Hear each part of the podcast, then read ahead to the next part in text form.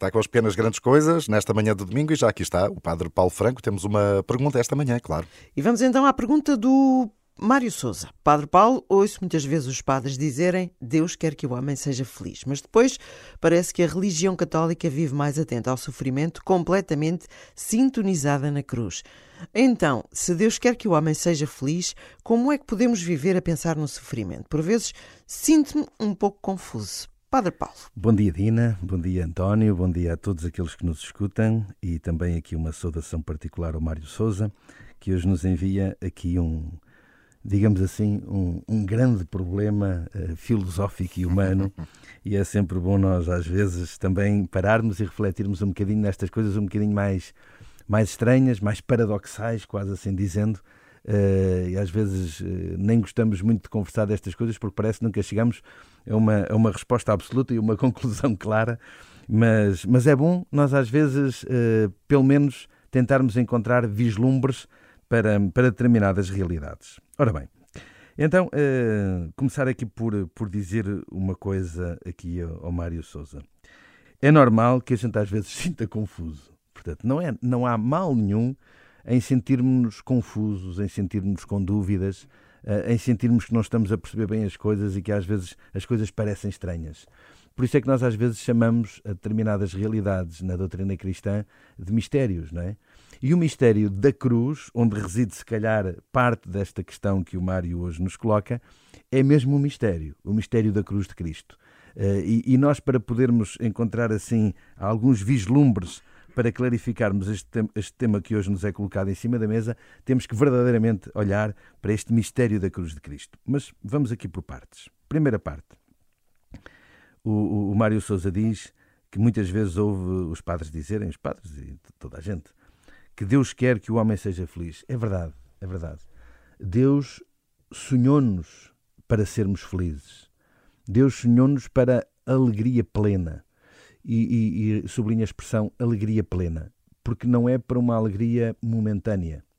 Deus não nos, não, não, não nos criou para fogachos de alegria, mas criou-nos para a plena alegria, que nos, eh, bem sabemos, que nos será dada na vida eterna. E porquê? Porque nós acreditamos e temos essa esperança, porque a revelação de Deus assim nos diz, que a alegria plena encontrá-la-emos naquilo que é a fonte da própria alegria, ou seja, a fonte da vida plena.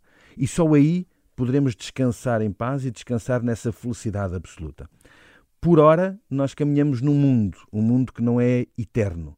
E porque não é eterno, tem as suas limitações. E porque tem as suas limitações, eh, não é, não é pleno. E porque não é pleno, é natural que tenha uh, expressões, situações, realidades menos positivas. Por isso, é que ele não é absoluto, por isso é que ele não é um bem supremo.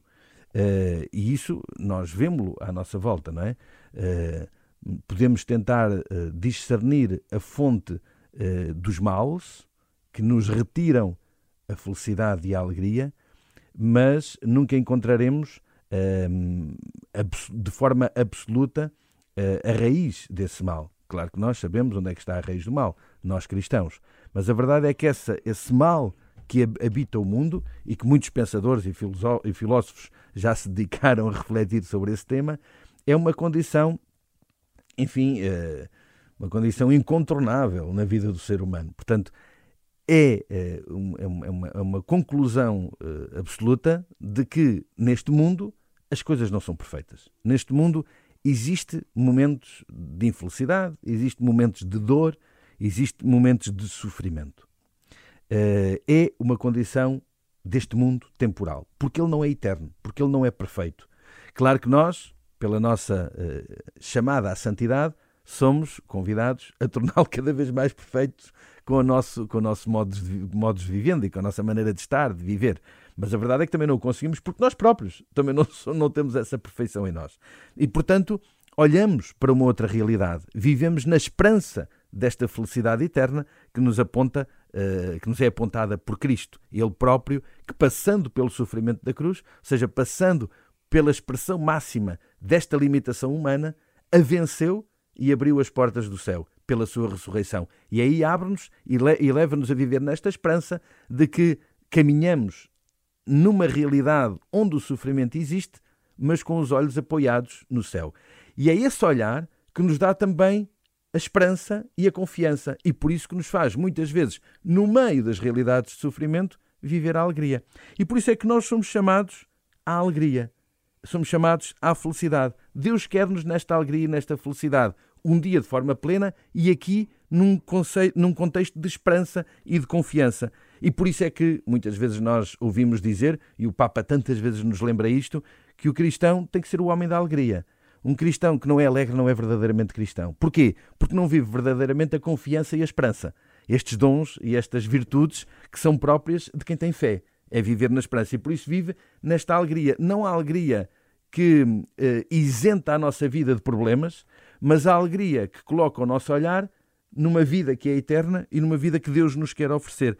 Agora, o Mário continuava e terminava assim. Então, se Deus quer que o homem seja feliz, como é que podemos viver a pensar no sofrimento? Atenção, a Igreja não nos chama a pensar no sofrimento, não nos chama a viver a pensar no sofrimento. Chama-nos a viver conscientes do sofrimento, mas a pensar na vida eterna. E, portanto, conscientes do sofrimento, nesta esperança pela vida eterna, nós vivemos com uma outra confiança e vivemos com uma outra vontade e vivemos alimentados por esta, por esta certeza de que Cristo venceu a morte na cruz e por isso nós, participando da vida de Cristo, saímos, saímos certamente sempre vencedores desses mistérios de cruz na nossa vida, que são esses momentos de sofrimento que temos. E olhem, há, há, há, momentos em que nós podemos ver isto de forma tão bela na nossa vida humana. Dar um exemplo. Uma mãe que vai dar à luz. Eu acho que não há maior alegria para uma mulher, mas uh, a Dina está aqui, pode, pode falar-nos disso. Confirmo, sim, senhor. Não há maior alegria para uma mulher que é uh, a vida que brota dela, de um filho, de uma filha. Mas o parto não é coisa fácil, não é? Uh, há quem diga que as dores do parto são as dores mais, mais, mais duras, mais sofredoras. Mas essa dor, esse sofrimento, não apaga a alegria. Ou seja, a alegria da vida nova que nasce eh, supera e dá sentido a esse mesmo sofrimento. Uh, outro exemplo, hoje, hoje estamos a celebrar o Dia Mundial das Missões. A alegria do missionário que vai às vezes para terras hostis, para terras longínquas, para terras que muitas vezes não são favoráveis à sua ação missionária, vai tendo que lidar com tanto sofrimento, com tantos obstáculos, com tantas dificuldades, às vezes com perseguições, e nós tantas vezes ouvimos isto nas notícias, com tantas perseguições, é às vezes colocando a vida em risco, mas a sua alegria de saber que está a anunciar uma verdade maior dá sentido a tudo o resto, dá sentido ao próprio sofrimento. Ele sabe que parte e que vai sofrer, mas sabe que a sua missão dá sentido a esse mesmo sofrimento. Por isso, viver nesta lógica do mistério da cruz e nesta confiança dá-nos também sentido ao sofrimento. Portanto, nós não vivemos a pensar no sofrimento, vivemos a pensar na graça que vem a seguir ao sofrimento. Agora, sabemos que o sofrimento é próprio desta vida, mas não temos os nossos olhos postos aí. Temos os nossos olhos postos na alegria maior, que é a alegria desta identificação com Cristo. Muito bem, penso que foi uma ajuda aqui preciosa para o Mário Souza uh, para tentar ajudar a esclarecer esta confusão que ele diz que por vezes sente. Uh, Padre Paulo, até para a semana. Até para a semana e um bom domingo a todos. Obrigada, Padre Paulo.